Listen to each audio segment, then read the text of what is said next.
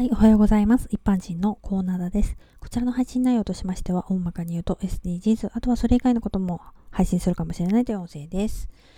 えー、例えば、今まで気持ちが落ち込んでいて、一気に物を捨てて断捨離するということで気分が上がるんであれば、それはエコでは、エコとは言えないかもしれないけれども、えー、それはそれでいいんじゃないかなと思ってます。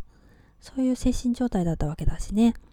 次に物を捨てるときに、捨てる前に例えばどこかでリサイクルできないかなとか考えてみる。それが第一歩だと思いますよ。えー、さてさて今回は流行の咀嚼音についてです。えー、食べ物を食べる時の他人のくちゃくちゃとかですね、えー、心地いいのか何なのか流行ってるんですけれども、その良さっていうのが全然私わかりません。わざわざ聞くの、うーん、どこがいいんだかっていう感じでね、こう逆に気持ち悪くなったりしないのかなって思っちゃうんだよね。歯の噛み合わせの問題なのか入れ歯なのか、もともとくちゃくちゃ言ってる人もいますよね。飲食店でもだいぶ席離れてるのに聞こえる人いるし、あれは周りに迷惑かけてると思うんだけどね。あといちいち、チッチみたいな音が鳴ってんのかな？歯、歯がどうなってんのかな？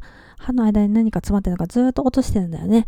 それも席離れてるの聞こえてるから気にしたくないのに私にとってはすごく耳障りなんですよね。自分で気づいてないんですかね。家族とか身近な人は指摘してこなかったんですかね。流行っててもみんながみんないいとは思ってませんよっていうお話でした。ではでは今回はこの辺で次回もお楽しみにまた聞いてくださいね。ではまた。